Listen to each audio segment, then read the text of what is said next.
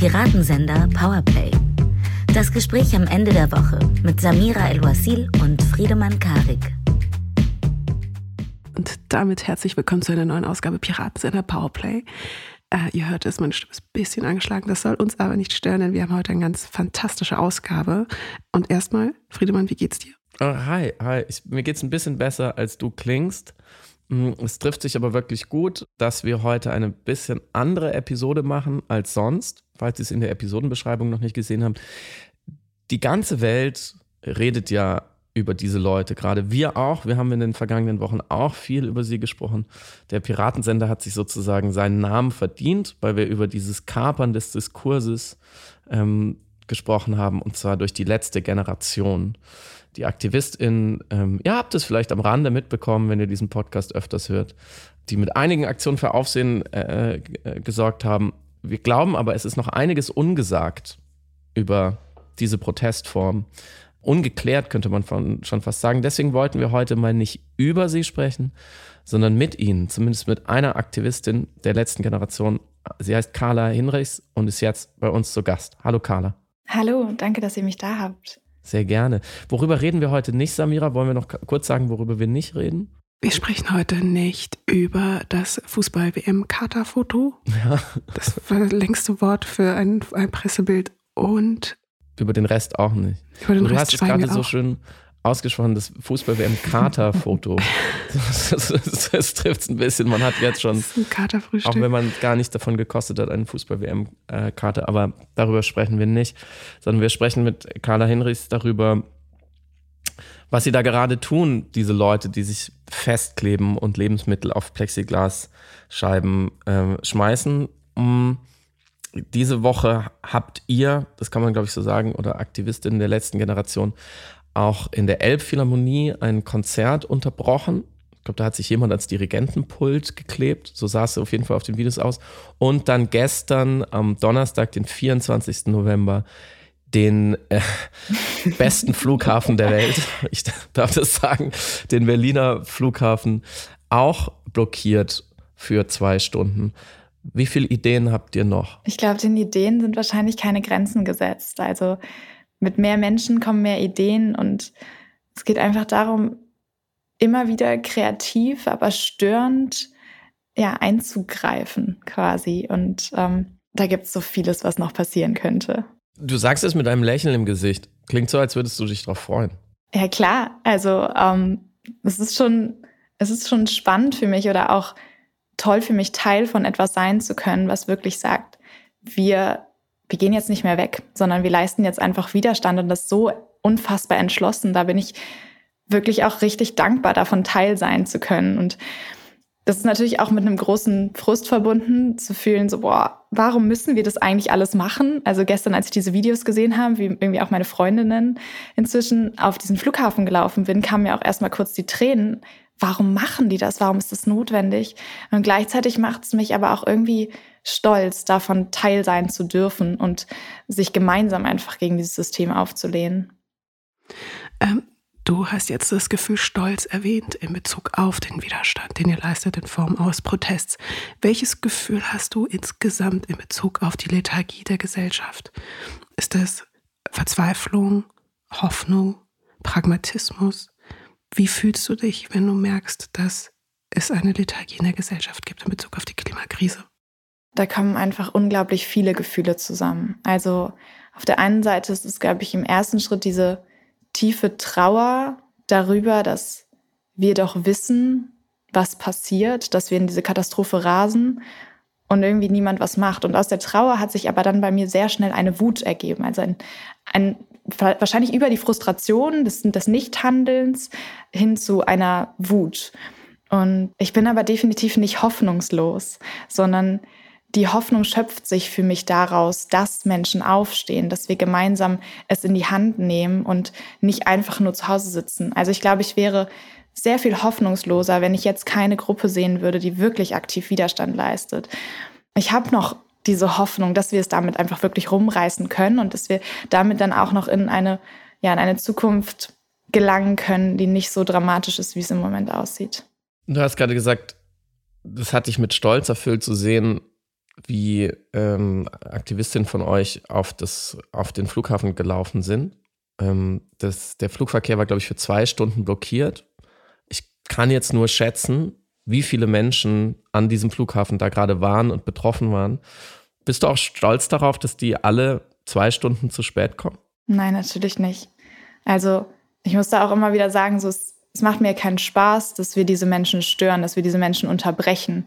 Ich wünschte, wir könnten alle unserem geregelten Tag nachgehen und einfach ja in den Urlaub fliegen. Und es tut mir auch weh, wenn ich wenn ich irgendwie daran denke, dass vielleicht Menschen dort gesessen haben, die eigentlich irgendwie gerade ihren Jahresurlaub endlich machen wollten nach einem echt anstrengenden, auch krisenüberfluteten Jahr.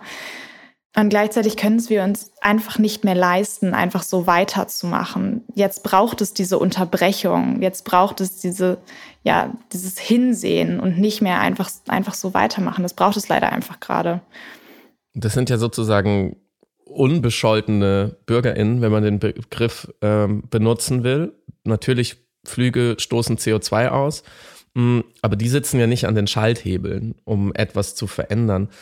Warum blockiert ihr da diesen Alltag, also dieses ganz normale und nicht mehr an den Schaltstellen der Ölkonzerne und der Politik?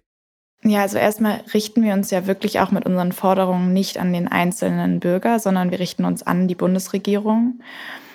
Aber also ich persönlich, ich war, glaube ich, vor allen Regierungsgebäuden in, in Berlin. So, ich kenne die alle mhm. in- und auswendig. Da wurden wir aber über die letzten Jahre ignoriert. Da ist es so einfach wegzusehen. Also da habt wir ihr auch blockiert, auch, aber es genau. wurde nicht so berichtet. Mhm. Ich war über Stunden ans Verkehrsministerium gekettet und das Ergebnis war irgendwie, irgendwie hat es niemand mitbekommen. Also es ist leider einfach so, weil es, unter, es unterbricht nicht. Da kommen dann vielleicht ein paar PolitikerInnen vorbei, aber das, das war es dann auch. Es, es erzeugt keine, keine Störung, keine Unterbrechung. Und dann haben wir ja auch tatsächlich auch fossile Infrastruktur blockiert. Also wir haben über 30 Mal Ölpipelines in Deutschland abgedreht. Und auch dort war diese Resonanz, obwohl es eine Unterbrechung ist, ist ein materieller, gigantischer Schaden entstanden dadurch. Diese Unterbrechung kann auch ein, sehr einfach ignoriert werden, weil es halt einfach gerade nicht die Bevölkerung trifft, weil es gerade nicht in der Mitte der Gesellschaft ist. Und deswegen dieser ganze Punkt von, es es gelangt auf die Abendbrotstische der Menschen einfach wegbleibt. Und das braucht es aber, also dass wirklich alle sich positionieren müssen, alle in diesen Diskurs kommen. Kannst du mir das nochmal mit den Pipelines erklären? Ihr habt 30 Pipelines blockiert, das heißt, ihr habt die ausgemacht oder wie ist das genau vorgegangen? Und wie leicht geht das? Ja, das klingt also richtige, was, echte Pipelines. Dafür, also. Ich stelle mir vor, da braucht man entweder einen riesigen Schraubenschlüssel oder ich weiß nicht, wie geht das? Ich, wie geht das, ja? Ja, ja, als die Idee aufkam, dachte ich auch erstmal so, hä, wie geht das? Ähm, es gibt bei jeder Pipeline sogenannte Notfallstationen. Das sind Stationen, wo die Pipeline aus der Erde rauskommt und dann dort ein ganz einfaches Rad ist und mit dem Rad kann man die zudrehen. Und ähm, wir haben halt gesagt, okay, was gibt es für einen größeren Notfall als die Existenz der Menschheit, dass man diese Pipelines abdreht? Und wenn man die Station gefunden hat, dann ähm, kann man dort einfach, ja, das ist meistens ein Zaun drum, das ist irgendwo auf dem Land, dieses Rad halt relativ einfach absehen. Ich würde jetzt aber nicht sagen, dass es jeder einfach machen soll, sondern man muss sich schon vorher damit auseinandersetzen und die Sicherheitskonzepte sich angucken. Das ist schon wichtig. Und das hat aber nicht den gewünschten Effekt gehabt. Naja, also erstmal waren diese Pipelines dann geschlossen für die Zeit. Das ist ja schon mal ziemlich gut, dass dann da kein Öl mehr durchfließt. Aber es hat nicht den gewissen Druck aufgebaut auf die Regierung, dass sie sich wirklich in der Situation gefühlt hat, jetzt handeln zu müssen. Sondern die meisten, also ihr habt es ja auch zum Beispiel gar nicht mitbekommen. Also mhm. Druck, Druck mhm. passiert ja auch erst, wenn es in den Diskurs kommt, wenn die ganze Gesellschaft darüber spricht, wenn, wenn halt wirklich von unten Druck aufgebaut wird auf die Regierung. Und wenn es niemand mitbekommt, wenn es keinen Diskurs darüber gibt, dann ist leider der Druckpunkt einfach nicht hoch genug. Das ist ein sehr wesentlicher Punkt. Wie genau definierst du denn einen Protesterfolg? Also geht es um die Aufmerksamkeit und die Reichweite? Ist das eine qualitative oder quantitative Bewertung? Wir haben ein ziemlich großes Kommunikationsproblem zwischen Wissenschaft und äh, Politik oder Gesellschaft. Und wir sind in so einer Mittel, also Vermittlungsposition quasi in die Mitte geraten, wo wir versuchen, das, was eigentlich ja eigentlich straight durchgehen sollte, direkt zur Politik und dann würden sie was tun, ähm, nicht, nicht ausreichend oder nicht im richtigen Maß oder nicht in den, in den verständlichen Worten kommuniziert wird. Und so sind wir in diese Vermittlungsposition gelangt. Und natürlich ist da mediale Aufmerksamkeit, der Diskurs in der Gesellschaft einfach ein, ein Schritt, der ja, der dann auf diesem Mittelweg zwischen Wissenschaft und Politik notwendig ist. Aber es geht nicht nur darum, sondern es geht auch darum, dass du es schaffst, auch zu zeigen, dass dieser Widerstand erfolgreich sein kann. Also zum Beispiel durch das Durchbringen einer Forderung schließen sich dann immer mehr Menschen an. Das nennt sich der sogenannte Demonstration-Effekt. Also es vorzumachen und dann sehen die Menschen, okay, es kann erfolgreich sein und dann machen mehr Menschen mit und machen mehr Menschen nach. Du hast jetzt schon einen Fachbegriff genannt, der mir zum Beispiel schon wieder ähm, nur halb bekannt war. Wie viel Theorie steckt hinter den Sachen, die du gerade genannt hast? Ziemlich viel Theorie. Also wir sind nicht eine Gruppe von Menschen, die einfach auf die Straße gerannt sind und gesagt haben, jo, wir, wir leisten jetzt hier Widerstand, sondern es ist tatsächlich so, dass ähm, sich Menschen damit beschäftigt haben. Und es gibt zum zivilen Widerstand sehr viel Forschung, also sehr viel historische Forschung, wo Protestbewegungen ja erfolgreich oder nicht erfolgreich waren, die halt einfach erforscht sind und wo man sich angucken kann, was kann, war da eigentlich erfolgreich. Man muss aber auch sagen, dass zum Beispiel in Demokratien, also ziviler Widerstand in Demokratien noch nicht so gut erforscht ist. Also da sind wir auch noch in einem relativ neuen Feld und müssen auch viel ausprobieren. Aber ja, es gibt viel eigentlich wissenschaftliches Wissen darüber, wie ziviler Widerstand funktionieren kann, was wir auch anwenden. Wie überlegt ihr euch dann auf Grundlage der theoretischen, ähm, des, äh, der theoretischen Basis, die ihr dann habt, die Formen eures Protests? Also was ist der Gedankengang? Geht es um die größtmögliche Störung oder die Aufmerksamkeitsgenese. Wie kommt ihr auf eure Protestformen in der Form, wie wir sie heute sehen und wahrnehmen? Mhm. Also es geht schon darum, eine, größt, also eine größtmögliche Störung, eine Störung zu kreieren, die nicht ignorierbar ist. Und das ist dann auch ausprobieren. Also klar, wir sind nicht die ersten, die Straßenblockaden machen. So, das, das gab es, das gab es schon. Ähm, aber vielleicht ist das in, wäre das in anderen Ländern überhaupt nicht, ja, überhaupt nicht funktional. So. Aber in Deutschland, die Deutschen lieben ihre Autobahnen. Also das haben wir auch gesehen. Das ist einfach, das trifft irgendwie sehr, sehr ins Mark und unterbricht halt ziemlich stark. Aber wir sind auch immer weiter im Diskurs und überlegen, okay, wie, wie können wir denn auch unterbrechen? Dann probieren wir, wie gesagt, auch aus. Also der Versuch mit den Pipelines ist, ist ein Projekt, ist ein Versuch. Und manchmal funktioniert es und manchmal funktioniert es nicht. Die Reaktanz auf eure bisherigen Aktionen ist ja wirklich immens. So, da können wir vielleicht später noch drüber sprechen, wo kommt die genau her. Aber ihr merkt ja, dass sich sehr viele Leute darüber aufregen, richtig krass verärgert sind. Und zwar nicht nur die Leute, die in dem Moment vielleicht im Stau stehen oder nicht abfliegen können, sondern generell die Stimmung im Land ist giftig, würde ich mal sagen.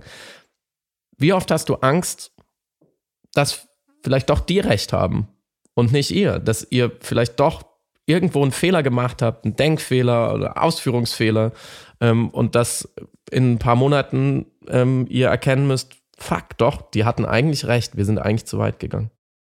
Also erstmal ist das Ganze kein Beliebtheitswettbewerb. Ich gehe da nicht auf die Straße, um irgendwie gemocht zu werden. Und ich bin auch davon überzeugt, dass sich die Menschen nicht anschließen, weil sie mich mögen oder weil sie uns als Gruppe mögen, sondern weil sie verstehen, dass wir auf der recht, richtigen Seite des Rechts stehen, weil wir, dass wir etwas tun, was einfach richtig ist und was ja, was moralisch richtig ist und nicht, weil wir irgendwie sympathisch wirken.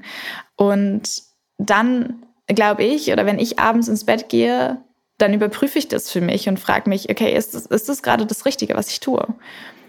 Und ich weiß nicht, ob es funktioniert. Aber ich weiß, dass es die beste Chance ist, die wir haben. Und davon bin ich fest überzeugt. Und ich glaube, selbst wenn die Chance nur 50-50 ist, dass es erfolgreich ist, dann ist es einfach die beste Chance und dann werde ich die nutzen. Und sobald jemand anders kommt und sagt, hey, ich habe einen richtig guten Plan, lass das mal auf, ausprobieren und der kann mir das belegen und sagen, ja, yeah, das hat da und da geklappt, ähm, das ist doch eine richtig gute Protestform, dann bin ich sofort bereit zu sagen, ja, dann lass das machen. Aber ich bin davon überzeugt, dass das einfach gerade die beste Chance ist, die wir haben.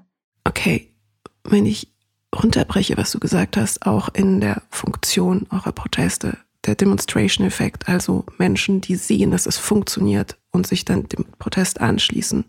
Gleichzeitig eure Vermittlerposition, die du erwähnt hast, zwischen äh, Politik und Gesellschaft, äh, Verzeihung, Wissenschaft und Gesellschaft und gleichzeitig aber der Feststellung, dass ihr gerade am Suchen und Probieren seid, was die effektivste Protestform ist, um die größtmögliche Störung zu erzeugen. Wie kriegt ihr diese Funktionen, die verschiedene Rollen eigentlich sind, überhaupt zusammen in eurem Protest? Weil es sind zum Teil sich widersprechende Funktionen im Sinne von, wir wollen eine Vermittlerposition einnehmen, aber wir wollen auch die größtmögliche Störung herstellen, aber wir wollen auch Menschen davon überzeugen, dass es wirksam ist in der Wirksamkeit und deswegen dazu animieren und inspirieren, sich dann dem anschließen zu können. Ich glaube, ich verstehe, was du meinst und ich sehe das nicht so, dass sich die Dinge widersprechen, sondern dass sie total miteinander einhergehen. Also die Störung, die Unterbrechung des Alltags sorgt für eine Irritation und sorgt dafür, da, ja, dazu, dass die Menschen sich damit, also damit verbinden oder auseinandersetzen. Menschen sind neugierig, die wollen verstehen. Und ähm, auf jeden Fall ein gewisser Teil der, der Bevölkerung. Klar gibt es immer die, die einfach nur wütend sind. So. Aber es gibt einen großen Teil, die verstehen wollen und die, die zuhören wollen. Und wenn wir sprechen, wenn, wenn wir in der Öffentlichkeit sprechen, dann legen wir auch immer einen sehr großen Fokus darauf, nicht nur darüber zu sprechen, warum wir machen, was wir machen, sondern einfach auch die Krise dann in die, Öffentlich in die Öffentlichkeit zu tragen. Also das, das zum einen. Und der andere Punkt war zu demonstrieren, dass es, dass es funktioniert. Das passiert ja auch darüber, dass man einfach sieht, okay, wir sind im Januar sind wir mit 30 Menschen auf die Straße gegangen und innerhalb von vier Wochen waren wir eigentlich in allen Medien dieses Landes. So, man, man sieht, es, es funktioniert und das sehen die Menschen auch, so dass man viel bewirken kann, wenn man entschlossen genug ist. Also ich glaube, die ganzen Punkte, die du genannt hast, die gehen eigentlich miteinander einher. Ich fand es gerade interessant, weil du so ein Menschenbild gezeichnet hast. Du hast gesagt, die Leute sind neugierig. Die wollen verstehen.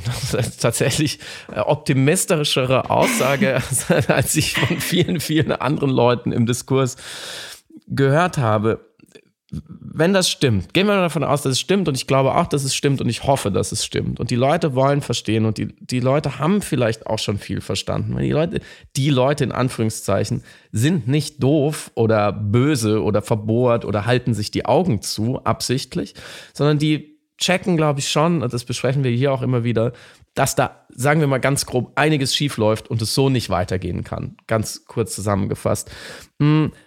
Woran hakt es dann? Also, wenn dein Menschenbild so positiv ist und die Informationen sind da und es wird ja auch viel darüber geredet und wir leben in einem freien Land und Leute wie du können auf eurer Art disruptiv protestieren, aber es gibt ja auch andere, es gibt Fridays for Future, es gibt viele, eine, viele, viele Spielarten dieser, dieser Klimabewegung im Großen und Ganzen. Es gibt ja auch schon einen jahrzehntealten Ökologie- und Umweltschutzdiskurs. Es gibt eine Partei, die heißt die Grünen und die steht schon in Teilen auch dafür, sich um diese Themen zu kümmern. Also es gibt auch eine Institutionalisierung.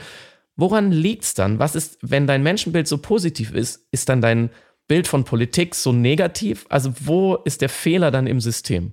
Der Fehler im System ist ein Missverständnis, was die Dringlichkeit betrifft. Also Fridays for Future, du hast sie genannt, oder auch die Grünen, die haben Mehrheiten gewonnen. Die haben auch verstanden oder in die Öffentlichkeit getragen, wir sind in einer Krisensituation. Aber was den meisten nicht bewusst ist, ist einfach die Dringlichkeit dahinter. Dass es nicht darum geht, was wir in den nächsten 20, 30 Jahren machen, weil dann sterben ein paar Tierarten aus, sondern dass es einfach darum geht, dass wir in den nächsten zwei bis drei Jahren in dieser Legislaturperiode entscheiden, wie es auf diesem Planeten weitergeht, weil wir sonst Kipppunkte überschreiten. Also wir könnten dann in eine Heißzeit rutschen, so. Und das ist, also, das ist, glaube ich, das, was nicht verstanden ist und wo unsere Politik auch drin versagt, das wirklich angemessen zu vermitteln. Es wird so ein Bild vermittelt von, wir haben das schon im Griff und wir versuchen schon alles, aber die Diskrepanz zwischen ich male da manchmal gerne das Bild von einem Ball, der den Abhang runterläuft, äh, runterfällt mhm. oder auf dem Weg dahin ist, der rollt und wir rennen jetzt richtig schnell los, diesen Ball zu fangen. Aber wenn wir nicht mal das Ziel haben, dahin zu kommen, wo der Ball gerade ist, dann ist eigentlich egal, ob wir losrennen. So, dieser, dieser Ball wird, wird halt runterfallen. So, es geht nicht darum, ob wir das größte Klimapaket aller Zeiten machen, sondern es geht darum, dass es groß genug ist. Mhm. Und das, das ist den Menschen nicht bewusst. Und unsere Demokratie, wie sie aktuell ist, ist nicht darauf ausgelegt, so einen großen Wandel zu bewirken, sondern sie ist eher darauf ausgelegt, kurzfristig in Wahlperioden kurzfristige Ziele umzusetzen und sich selber dabei irgendwie am Leben zu erhalten. Und ja, deswegen bin ich schon pessimistisch, wenn ich darauf gucke, dass diese, also diese Demokratie, wie sie gerade ist, es wirklich schafft. Ähm, einfach weil, weil es immer nur so weiter und weiter und weiter geht und so einfach zu verkaufen ist, dass wir doch schon das Beste machen, was wir uns jemals hätten denken können. Wenn es nicht reicht, dann reicht es halt nicht. Ich muss ähm, einmal nachfragen, Entschuldigung, Samira, und ich entschuldige mich auch an diesem Podcast, weil ich wollte auf gar keinen Fall mit dir, Carla, über die physikalischen Realitäten der Klimakrise diskutieren. Ich glaube, auch da sind wir uns schon weitestgehend einig und es ist auch hier, glaube ich, ähm, das falsche Forum. Aber wenn wir, wenn wir diesem Gedanken mal folgen, also wir haben jetzt noch ein paar Weichenstellungen, die Zeit drängt enorm, sonst kommen wir in eine Abwärtsspirale und kriegen diesen Ball ähm, nicht mehr eingefangen dann bedeutet es auch, denken wir mal diese zwei, drei, sagen wir mal vielleicht auch fünf Jahre voraus. Ich bin sehr pessimistisch, ehrlich gesagt, dass diese Regierung in dieser Legislaturperiode oder auch die nächste innerhalb dieses Zeitraums diese Weichen stellt, in der so drastisch, wie man es tun müsste.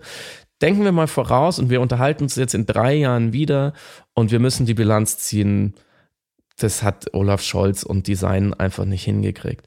Dann ist doch die logische Konsequenz, und ich glaube, das ist auch ein Punkt, der euch immer wieder begegnet, dann ist zu spät. Wenn ihr jetzt sagt, in drei Jahren ist zu spät und in drei Jahren ist es nicht passiert, was dann?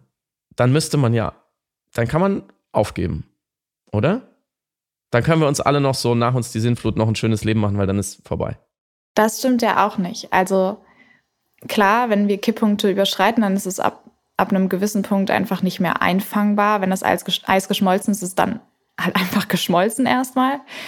Aber dann ist es ja nicht so, dass, also es wird dann wirklich selbst erhitzend immer schlimmer, aber es gibt trotzdem noch unfassbar viel zu tun. Also es gibt trotzdem immer noch unfassbar viel, sich anzupassen, die Menschen zu, die Menschen quasi aus den Zonen irgendwie, wo sie nicht mehr leben können, zu retten, die Gesellschaft so umzubauen, dass wir damit umgehen können. Und meine Kollegin, die andere Carla, hat es bei Lanz so schön gesagt, wir können uns an eine drei Grad heißere Welt nicht so einfach anpassen, aber trotzdem werden wir es natürlich versuchen. Also ich sehe nicht, dass ich irgendwann an den Punkt komme, wo ich sage, so jetzt ist alles verloren und jetzt gebe ich auf, sondern wenn die Menschen fliehen und wenn die Menschen an unseren Grenzen stehen, dann sorge ich dafür, dass die in diesem Staat aufgenommen werden und dass wir uns verbinden und uns nicht gegenseitig umbringen. Also das das hört ja nicht auf. Auch wenn natürlich dann Kipppunkte überschritten sind und wir diese Erhitzung, diese immer weitere Erhitzung nicht aufhalten können. Wenn ich das richtig verstehe, rührt deine Entschlossenheit mitunter auch aus der Fähigkeit, sich plastisch die Konsequenzen, die Szenarien vorzustellen, die jetzt aus den Entwicklungen erfolgen.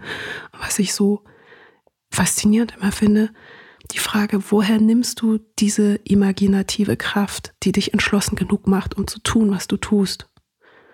Woher hast du diese Vorstellungskraft, die, die so plastisch verfügbar macht, was passieren wird, welche Szenarien möglich sind?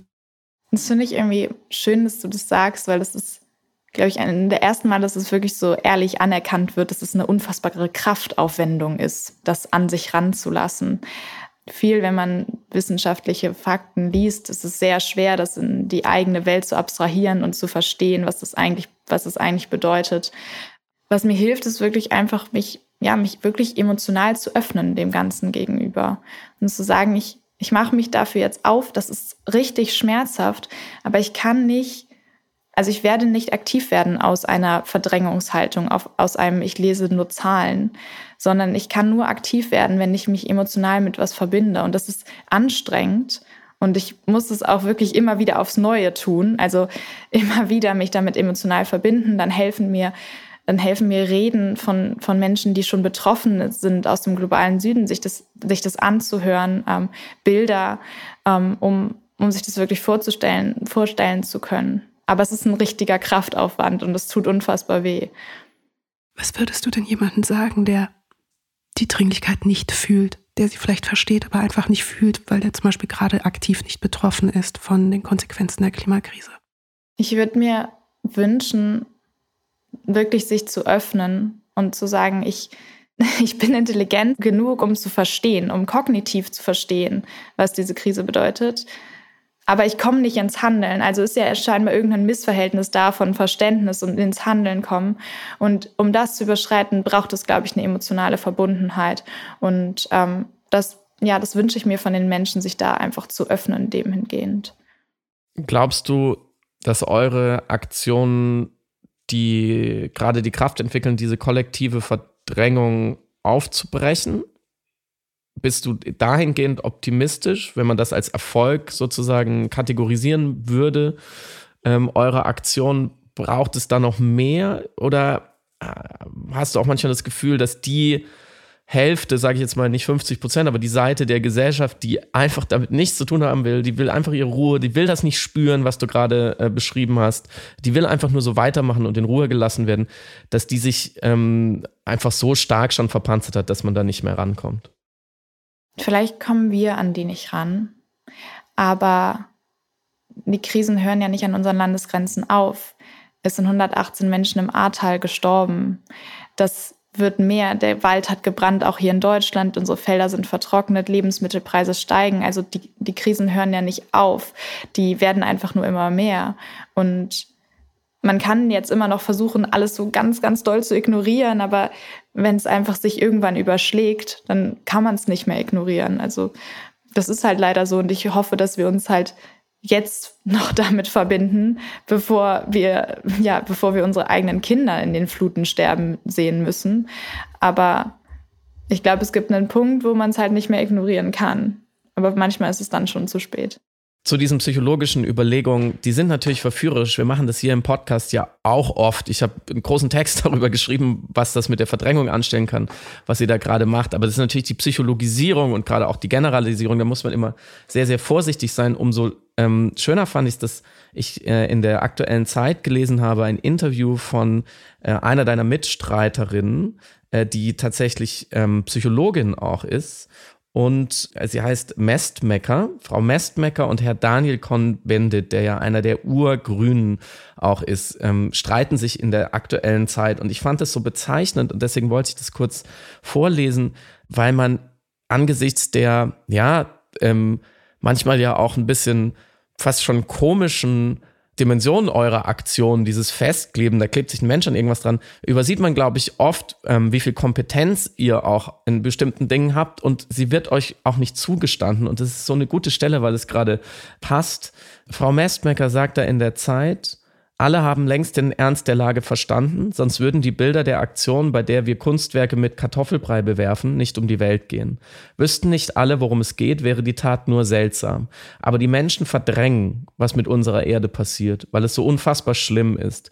Als Psychologin sehe ich so etwas. Und Daniel Convendit sagt darauf, die Kartoffelbrei-Bilder gehen doch nicht um die Welt, weil die Menschen dadurch ihre Betroffenheit durch die Erderwärmung erkennen, sondern weil diese Bilder bizarr sind. Wie auch immer. Und dann geht es mit das anderem weiter. Das fand ich so bezeichnend. Da sitzt eine Psychologin und erklärt etwas fachlich. Ich fand einen sehr interessanten Gedanken. Da kann man ja auch sagen, das glaube ich nicht oder das müssen Sie mir näher erklären oder ich mhm. habe eine andere Theorie. Stattdessen sagt er, im Endeffekt sagt er, doch. Wie auch Markus Lanz in seiner Sendung äh, auch zu äh, Carla Rochel gesagt hat, doch, man, man kann sich doch anpassen. Wie oft ärgert dich das einfach auch, dass eure Kompetenz nicht, nicht anerkannt wird, dass ihr werdet für, wie so, für so blöde ähm, Jugendliche gehalten, die so ein bisschen pubertär rumrüpeln, aber ihr seid ja schon ausgebildet in den Dingen auch. Ja, ich glaube, das ist was, was man als junge Frau, Sanmira, vielleicht kannst du es bestätigen, ähm, einfach kennt nicht für voll genommen zu werden. Ich stehe da drüber. Also, weil, weil wir demonstrieren ja das Gegenteil. Also wir zeigen ja, dass es funktioniert. Und es ist nervig, aber ich stehe, also eigentlich stehe ich da drüber und ich freue mich immer besonders darüber, wenn, ja, wenn so Einladungen wie von euch kommen, wo wir es einfach auch zeigen können oder wo wir, wo wir sprechen können. Aber das passiert ziemlich selten. Zu der Flughafenaktion. Brandenburgs Innenminister Stübgen hatte gesagt, dass das zu nichts, äh, mit nichts zu rechtfertigen sei. Und er hat einen Satz gesagt, den ich interessant fand in dem Kontext. Er meinte, wer für seine Weltanschauung absichtlich anderen Gefahr bringe, sei kein Aktivist, sondern ein Krimineller. Und äh, über die Kriminalisierung will ich gar nicht sprechen, klassische Diskurstaktik ähm, aus dem politischen Bereich, aber ich fand das Wort Weltanschauung in dem Kontext sehr bemerkenswert. Vielleicht kannst du mir erklären, zu verstehen, warum immer noch die Idee, dass Klimaschutz Menschenschutz ist, in manchen Köpfen als Weltanschauung desavouiert wird.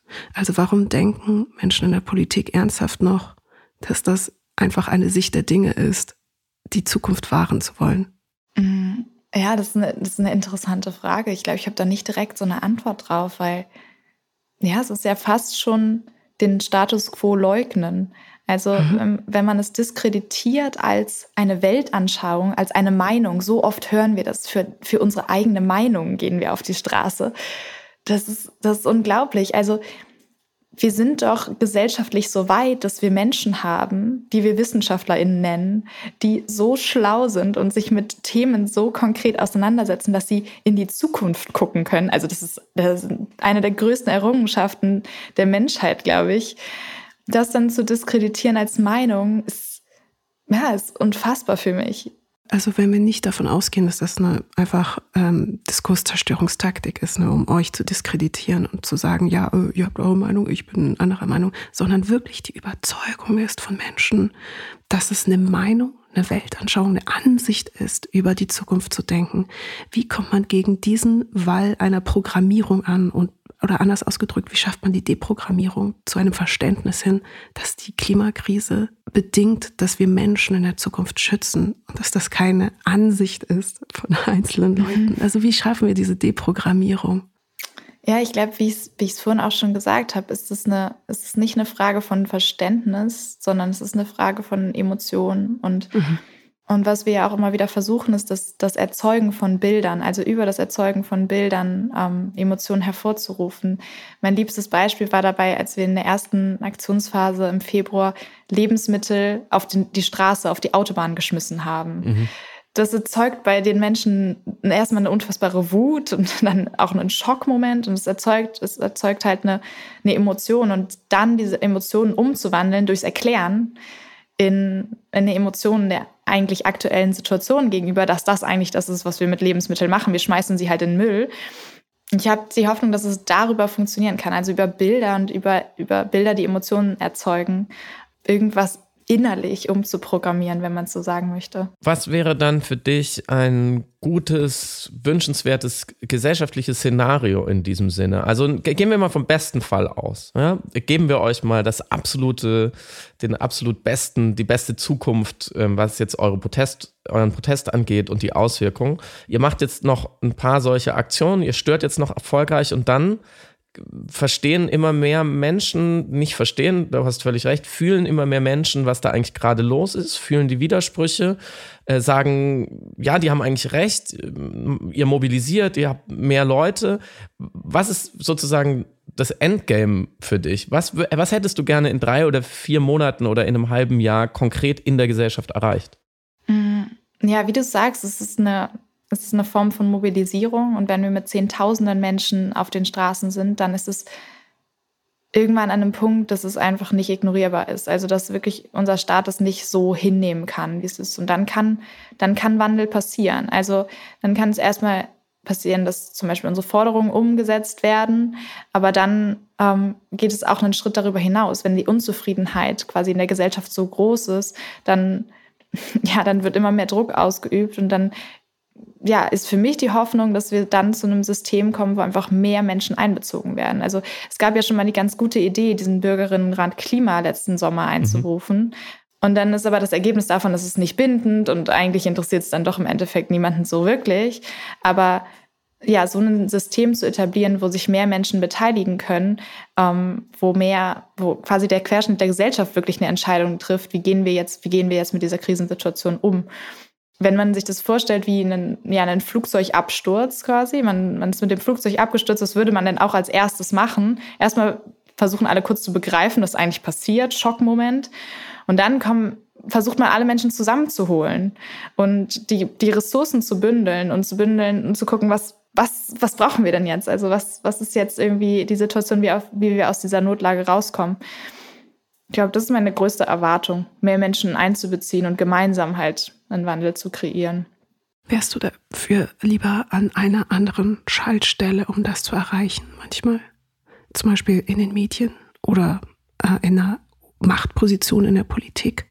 Hm, ich weiß es nicht so richtig, weil klar ist es wünschenswert, dass mehr Menschen mit, glaube ich, so einem Verständnis für, für die Krise oder so einem Krisenbewusstsein in Machtpositionen sitzen. Aber ich kann sehr, sehr gut nachvollziehen, es ist gerade unfassbar schwierig mit solch, also es gibt ja viele Menschen auch im Bundestag, die eigentlich verstanden haben, was die Situation ist, die dann auch mit uns sprechen und sagen, boah, es ist aber so schwierig innerhalb dieses Systems. Also ich glaube, manchmal würde ich nicht gerne mit denen tauschen, um ehrlich zu sein. Das ist eine wirklich interessante Aussage. Das wissen wir ja alle. Samira und ich können zaubern. Mm, das ist äh, HörerInnen dieses Podcasts schon länger bekannt. Und wir bieten dir jetzt an, wir zaubern dich in die Position im bestehenden System. Wir können jetzt nicht eine Königin der Welt erschaffen. Das übersteigt sogar unsere Fähigkeiten.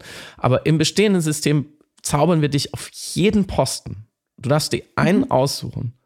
Welcher wär's? Wo, wo denkst du, hast du am meisten Macht über dieses Problem?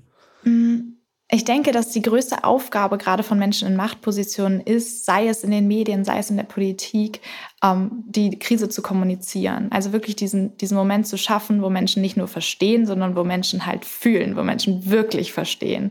Und da ist wahrscheinlich irgendwie unser Bundeskanzler ähm, der richtige Ansprechpartner für, der sich eigentlich in solchen Krisensituationen für, vor die Bevölkerung stellen müsste und sagen müsste, Leute, es sieht richtig scheiße aus ähm, das und das und das wird passieren und wir müssen, wir müssen das jetzt rumreißen. So.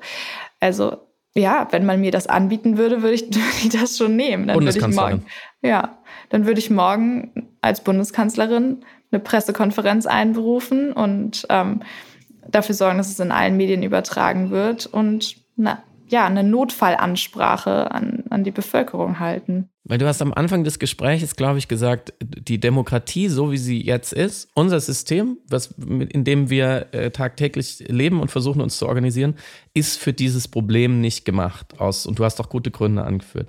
Glaubst du, die richtige Person als Bundeskanzlerin, zum Beispiel du, könnte dann von oben das System schon so darauf einwirken, ähm, dass wir die Kurve noch kriegen?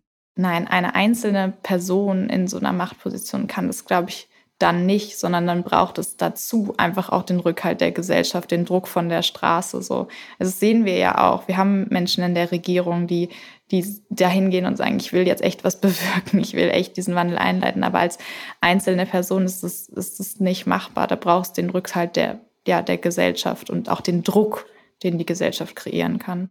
Was würdest du denn konkret an der aktuellen Klimapolitik in Deutschland ändern? Sehr konkret gefragt. Ich weiß, 9-Euro-Tickets sind eure Forderung und ähm, Tempolimit. Aber wenn du Bundeskanzlerin wärst, könntest du ja noch ein bisschen mehr. ja, ähm, also ja, wie gesagt, wir, wir treten an mit den ersten einfachsten Maßnahmen. Also es sind wirklich diese Maßnahmen, wo wir es uns eigentlich einfach überhaupt gar nicht mehr leisten können, das nicht zu machen. Also weiter auf unseren Autobahnen zu rasen, ähm, den Verkehr nicht aktiv zu verlegen in, in Bus und Bahn. So, das, das können wir uns eigentlich gar nicht mehr leisten. Also das sind so die Maßnahmen, wo man nicht mehr drauf warten kann. Die, die müssen jetzt einfach umgesetzt werden. Und danach braucht es aber natürlich einen, einen Wandel in allen Bereichen. Und das bedeutet, dass ja, das das Einberufen quasi eines Notfallmoduses. Und dann?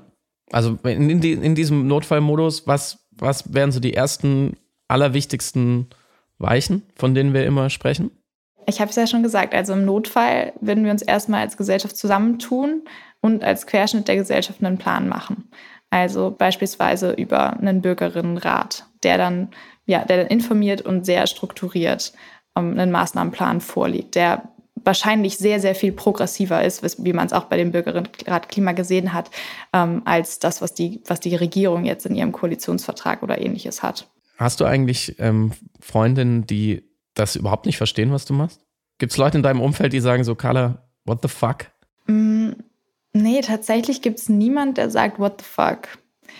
Also ich habe das, glaube ich, große Privileg, dass ich echt Freundinnen habe, die, die verstehen wollen. Und viele sagen mir, ich, kann das nicht, ich mache das nicht und ich fühle es auch nicht. So. Aber meine Freundinnen sind eigentlich alle sehr, ja, sehr unterstützend und sagen dann so Sachen wie, ich bin beeindruckt von dir, was mich dann oft wieder traurig macht, weil ich denke, ich brauche ich brauch niemanden, der beeindruckt von mir ist. Ich brauche, dass die Menschen sich anschließen. Und das ist schon schmerzhaft. Also ich habe tatsächlich niemanden aus meinem Freundes- oder Familienkreis, den ich vor dem Aktivismus kannte, der aktiv mit mir in diesem Widerstand ist. So, also meine Eltern und meine Geschwister, die kommen ab und zu mal dazu. So. Aber ähm, ja, niemand, der wirklich sagt, so ja, das, das ist genau das Richtige, da bin ich dabei. Aber auch niemand, der sagt, Carla, spinnst du. Warum glaubst du, ist das so? Mm. Naja, mein Freundinnenkreis, der bildet ja auch genau das ab, was, was ich mit den Menschen auf der Straße, was ich jeden Tag sehe. Das ist so viel einfacher zu verdrängen und zu ignorieren, als es wirklich an sich heranzulassen. Und bei meinen Geschwistern denke ich manchmal auch irgendwie, also ich glaube, die verstehen schon unfassbar viel und die sind auch eher, glaube ich, noch in so einer Schocksituation, als ich bin schon über die Schocksituation hinaus ins Handeln gekommen.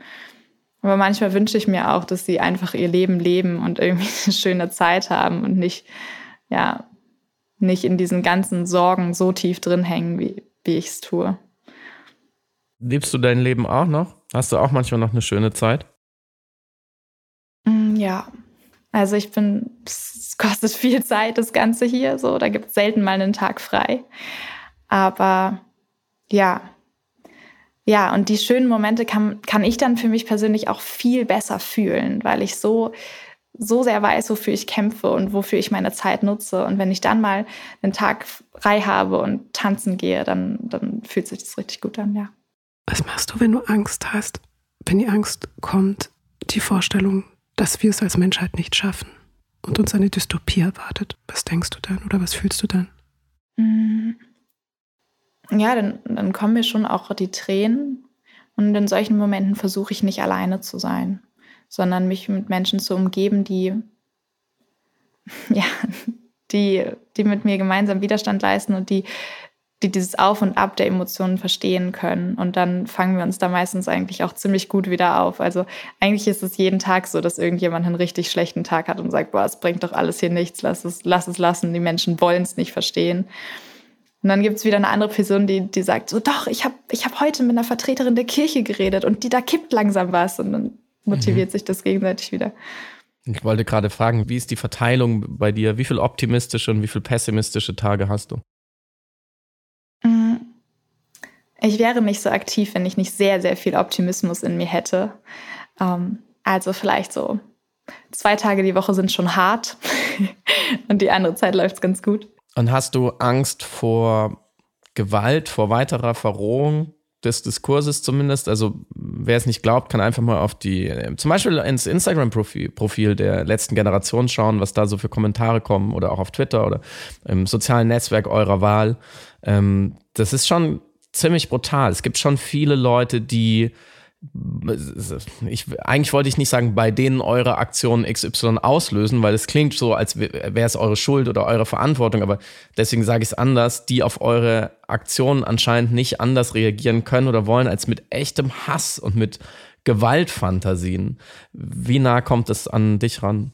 Natürlich macht mir das Angst manchmal auch und ja, ich glaube, ich bin nicht mehr so unbeschwert einfach dadurch und dann zeigt es mir aber zwei Sachen meistens. Einmal zeigt es mir, wenn Menschen so wütend werden, weil wir eine Straße blockieren, weil sie im Stau stehen für ein, zwei Stunden. Wie wütend werden die Menschen dann, wenn wir uns um Lebensmittel streiten, wenn die Preise so sehr steigen? Wie wütend werden die Menschen dann? Und das, das motiviert mich dann nur noch mehr, dass ich sehe, wenn, wenn sich diese Wut jetzt schon so krass entlädt an an mir. Also teilweise ist es ja auch wirklich unfassbar persönlich, was, was ich abbekomme, wo ich denke, ich habe euch gar nichts getan eigentlich. Wie wütend werden die Menschen, wenn es schlimmer wird?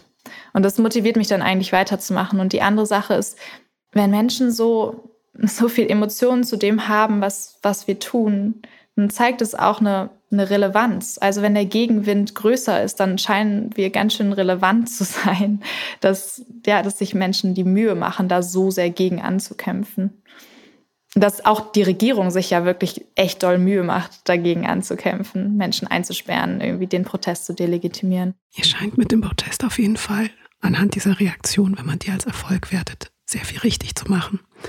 Welche Ideen habt ihr jetzt noch für euren kommenden Protest, beziehungsweise darfst du darüber überhaupt sprechen? Ähm, ja, also der, der Protest geht erstmal einfach, einfach weiter. Und es gibt noch, wie ich das auch vorhin schon gesagt habe, so viele Möglichkeiten noch, wie man unterbrechen kann, wie man, wie man stören kann, wie man in den Diskurs kommen kann. Da ist eigentlich der, der Fantasie sind da keine Grenzen gesetzt oder natürlich die ganz klare Grenze bei der Gewaltfreiheit, aber da wird noch viel kommen. Ich freue mich immer, wenn Menschen sich melden und sagen, hey, das, das wäre doch, mal das wäre doch mal eine richtig gute Aktionsidee. Wo zieht ihr die Grenze? Gibt es, kannst du ein Beispiel nennen von etwas, wo ihr sicher wärt, okay, das, das würde funktionieren in Sachen von Aufmerksamkeit, von Störung, von Irritation, aber ihr macht es aus einem bestimmten Grund nicht? Was ist euch da besonders wichtig? Also immer, wenn es, wenn es dafür sorgt, dass wir selber nicht sicher sind oder dass ähm, Menschen wirklich aktiv gefährdet werden. Also wir wollen niemanden mit unserem Protest verletzen. Wir wollen, dass es, dass es halt so, ja, einfach so sicher wie möglich für alle ist. Deswegen, also, ja, wir werden, wir werden nie einem, einem Menschen was zu Leide tun. Wir werden nie, wenn, selbst wenn wir geschlagen werden, zurückschlagen. So, da ist einfach, ja, eine ganz klare Grenze. Und auch in unseren Worten versuchen wir nicht gewaltvoll Menschen gegenüber zu werden. Du bist Juristin, deswegen müssen wir dich natürlich noch danach fragen, wie du die juristische Reaktion des Rechtsstaats bisher gegen euch äh, siehst. Es sitzen ja wieder, glaube ich, mehr als zehn Menschen im sogenannten Präventivgewahrsam in München. Also Leute aus eurer Bewegung ähm, immer wieder fordern, PolitikerInnen äh, die Gesetze zu verschärfen, hart durchzugreifen. Äh, der großartige, äh, wirklich schwer vermisste Ex-Turbominister Andy Scheuer hat ähm, jetzt hinsicht äh, als Reaktion auf die äh, Blockade am Flughafen auch direkt Marco Buschmann und Nancy Faeser, also den Justizminister und die Innenministerin, angesprochen und hat auf Twitter geschrieben, sperrt, äh, sperrt sie weg. Ähm, also äh, denkt da auch so drüber nach, die Gewaltenteilung vielleicht so ein bisschen zu überspringen, dass jetzt Minister entscheiden, wer wie lange ins Gefängnis gehen. Inwieweit ähm, beunruhigt dich oder bestätigt dich auch äh, diese auch enorme demokratietheoretisch juristische Eskalation von der anderen Seite? Ja, sie bestätigt eigentlich nur das, was ich eben sagte, dass ja, dass wenn der der Druck scheinbar so groß ist auf, auf diesen Menschen, auf diesen PolitikerInnen, dass sie sich, ja, dass sie sich dazu genötigt fühlen, schon auf eine Weise irgendwie sich dazu zu äußern, uns wegzusperren oder irgendwie also es ist ja eigentlich juristisch hoch fragwürdig, ob die Menschen da überhaupt rechts, ähm, ja, rechtswirksam in, in Gewahrsam sitzen oder ob das nicht alles total rechtswidrig ist. Genauso ist es mit, äh, mit dem Vorwurf, dass das alles Straftaten sind, was wir machen. Also gerade der Vorwurf der Nötigung ist höchst fragwürdig und wurden jetzt auch gerade am Montag äh, Menschen für drei Blockaden freigesprochen, weil der Richter einfach gesagt hat, das ist schon mal erstmal gar nicht verwerflich, was dieser Mensch gemacht hat. Also ähm, ja, aus juristischer Perspektive wünsche ich mir da mehr Diskurs und weniger Vorverurteilung. Aber wie gesagt, du sagtest irgendwas mit, mit ob es mich bestätigt. Und mhm. ja, es bestätigt mich da drin, weil, weil das Schlimmste, was einer Bewegung passieren kann oder was, was immer am Anfang eigentlich der Fall ist, ist dieses wegignoriert werden. Niemand sagt einfach was und mhm. oder, oder gar umarmt werden und dann so erdrückt, erdrückt zu werden von ja, wir, wir wollen ja auch das Gleiche und dann, dann so wegignoriert oder wegumarmt zu werden. Das ist, das ist eigentlich der die, die blödeste Situation, in der man ist. Und da sind wir relativ schnell rausgekommen und dann sind wir relativ schnell in diesen, diesen Modus gekommen, wo, wo der Gegenwind steigt. Und wir wissen, wenn der Gegenwind steigt, dann, dann ist der Moment, wo man weitermachen muss. Dann ist der Moment, wo sich was verändert. Ja, und du hast gerade sehr schön dieses Bild vermittelt von umarmt werden. Also wenn ein Aktivismus politisch instrumentalisiert wird, um eigentlich einen Status quo weiter aufrechtzuerhalten, weil man quasi die Umarmung eingeht mit den AktivistInnen medial, ist das eines der Probleme, die wir sowohl im hiesigen Klimadiskurs haben, als auch zum Beispiel im Rahmen der Weltklimakonferenz. Also, dass alle sich darauf einigen können, dass wir hier was sehr Wichtiges machen müssen, aber die ganze Zeit nur diese Einigung permutiert wird, so ihr seid wichtig, ihr macht die richtige, wichtige Dinge ähm, und dass das dann aber eigentlich dazu beiträgt, genau keine Veränderung voranzubringen. Mhm. Vielleicht noch als Nachhakerfrage, müsst ihr eigentlich kratzbürstig bleiben? Also müsst ihr sein die ganze Zeit wie Igel im Verhältnis zur politischen Sphäre, also unumarmbar permanent bleiben? Mhm. Also zu dem Umarmen, das ist wahrscheinlich das, das Schlimmste, was man machen kann, einem, einem kleinen Kind, was einem sagt, guck mal, das habe ich gebaut, auf die Schulter zu klopfen und zu sagen, gut gemacht ähm, und, dann, und dann einfach wieder zu gehen, ohne sich das anzugucken. So. Ja, das ist was, wo es wichtig ist, diesen Punkt zu überschreiten, den wir definitiv übersch überschritten haben. So, wo, glaube ich, Fridays for Future noch ein großes Problem mit hatte, als dann irgendwann alle gesagt haben, ah, das ist doch toll, dass die, dass die das machen, das ist doch super, dass, dass die das machen. Und dass dann dieses Protestmittel ähm, des ja, nicht zur Schule gehens, was erst Empörung kreiert hat, plötzlich einfach auch sehr gesellschaftstauglich gemacht hat. Und wenn man diese, diese Empörung nimmt, dann nimmt man einfach auch den, den Druckpunkt raus. Und deswegen, ja, ich, ich glaube, man muss, kratzbürstig ist, das ein fieses Wort, aber man muss, man muss weiter es schaffen, nicht einfach zu unter, ja, nicht einfach umarmt zu werden und die, die guten, netten zu sein, sondern die zu sein, die unangenehm sind, die, die stören. Und trotzdem sagen wir auch immer, wir sind nicht die, die einfach gegen alles sind, sondern wir wollen in den Diskurs mit der Politik kommen. Wir sind verhandlungsbereit. Wir sind auch bereit, unsere Proteste zu unterbrechen, Verhandlungen zu führen über unsere Forderungen. So, wir, wir, haben ja ein klares Ziel, das ist das Durchsetzen der Forderungen und nicht, nicht einfach nur ein Kontrapart zu sein. Ich würde gerne zum Ende unseres Gesprächs noch über uns sprechen, endlich mal, ähm, nämlich über die Publizistik. Also natürlich nicht nur was diesen Podcast angeht, sondern generell, Samira und ich schreiben auch Bücher und Texte, Samira sehr, sehr viele, jede Woche mindestens zwei. Und wir haben jetzt wirklich über viele Dimensionen des Problems gesprochen, aber sehr wenig über die Medien. Das, dabei sind die Medien, äh, um sie mal so generell zu fassen, ja oft im Auge der Kritik. Aber wenn ich dich richtig verstehe, ist es jetzt gar nicht so ein großer Schmerz von dir, dass wir etwas anders machen sollten. Oder doch, wenn du uns ähm, ein paar Hinweise geben könntest. Was machen wir falsch bisher? Also ich glaube, erstmal ihr beiden persönlich macht einen ziemlich guten Job. Ja, okay, der war, der war gefischt von mir, ich weiß. Aber trotzdem, nehmen wir mit. Ähm, ja, aber du meinst wahrscheinlich die Medienwelt generell. Und ähm, wenn die Medienwelt ihren Job machen würde, nämlich die Gesellschaft aufzuklären, dann bräuchte uns das ja eigentlich gar nicht. Weil dann, also dann wäre diese, diese Vermittlungsposition, die wir jetzt einnehmen, dann, dann wären wir da wahrscheinlich nicht gebraucht, wenn wirklich die, die Medien sich darum kümmern würden, das, zu tun. Und das erwarte ich auch. Insbesondere erwarte ich aber auch jetzt, wenn, wenn man sich anguckt, okay, die faktisch einfach, die Medien machen ihren Job nicht in der Krisensituation ernsthaft aufzuklären. Es ist einfach nicht ausreichend dann wenigstens bei so den einfachsten Prinzipien des Journalismus, so wie ich sie verstanden habe, ähm, zu bleiben und faktenbasiert zu berichten. Also was mich unfassbar wütend macht, ist immer dieses, die letzte Generation geht davon aus, dass sie die letzte Generation sind, ähm, die noch was gegen den Klimawandel machen oder sie sind der Meinung oder so. Wir schicken immer in jeder Pressemitteilung Quellen mit, weil das, was wir sagen, ist nicht unsere Meinung, das hatten wir ja eben schon, sondern das ist halt, das ist wissenschaftlich fundiert. Und dass da so wenig Wissenschaftler, in, äh, Journalistinnen sich mal die Mühe machen, diese Fakten einfach anzugucken, um dann nicht im Konjunktiv über unsere Meinung zu sprechen, sondern halt wirklich einfach zu sagen, das ist so, weil das, das, das ist so. Da ist eine große Diskrepanz zwischen dem, was ich erwarte und dem, was passiert. Ich habe zwei so äh, Fragen noch. Hm, nicht Fragen. Das eine ist eine Bitte, was du unseren HörerInnen sagen möchtest, was dir auf dem Herzen liegt? Es sind viele Menschen, denke ich, die hier zuhören, die schon ein Bewusstsein haben. Und viele, glaube ich, die auch schon ganz schön gut auf einem Schritt sind, sich emotional zu verbinden mit, mit dieser Krisensituation. Und ich, ich würde einfach alle bitten und auch ziemlich, ziemlich dringlich auffordern, dann zu gucken, was ist die Konsequenz aus meinem Verständnis? Was ist die Konsequenz daraus, dass ich verstehe, was die Situation ist? Und dann ins Handeln zu kommen und sich, ja, sich einer Widerstandsgruppe anzuschließen und nicht, ja, nicht so in, in seinem Kleinen zu bleiben. Also ich glaube, es ist ein, ein Wunsch nach, seid mutig.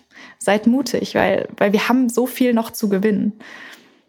Ich danke dir vielmals, Carla. Danke, Carla, dass du uns ähm, besucht hast im Piratensender und mit uns diese kleine Ausnahme mitgemacht hast. Und danke euch, dass ihr auch in dieser Woche ähm, zugehört habt. Ähm, wir versprechen, und es soll überhaupt gar keine Abwertung des Themas oder ähm, dieses Gesprächs sein, und wir versprechen, dass wir nächste Woche auch mal wieder über was anderes sprechen, weil sonst ähm, dreht man sich, glaube ich, auch irgendwann im Kreis. Danke, dass ihr so fleißig unsere Episode letztes Mal geteilt habt. Das haben wir wahrgenommen. Das hilft uns wirklich weiter. Auch diese Woche gilt natürlich, wenn ihr uns unterstützen wollt, könnt ihr das über die ähm, Plus-Angebote machen bei Steady Patreon, bei Apple und Spotify Premium. Und genauso, wenn nicht vielleicht sogar noch ein bisschen mehr, freuen wir uns, wenn ihr die Episoden teilt und äh, sozusagen Werbung für uns macht und natürlich auch Werbung für dieses Gespräch mit Carla Hinrichs, die endlich mal ein paar Dinge in aller äh, Ausführlichkeit erklären konnte. Vielen Dank, Carla, ähm, und schönes Wochenende und gute Besserung, Samiras Stimme. Dankeschön. Danke euch. Bis bald.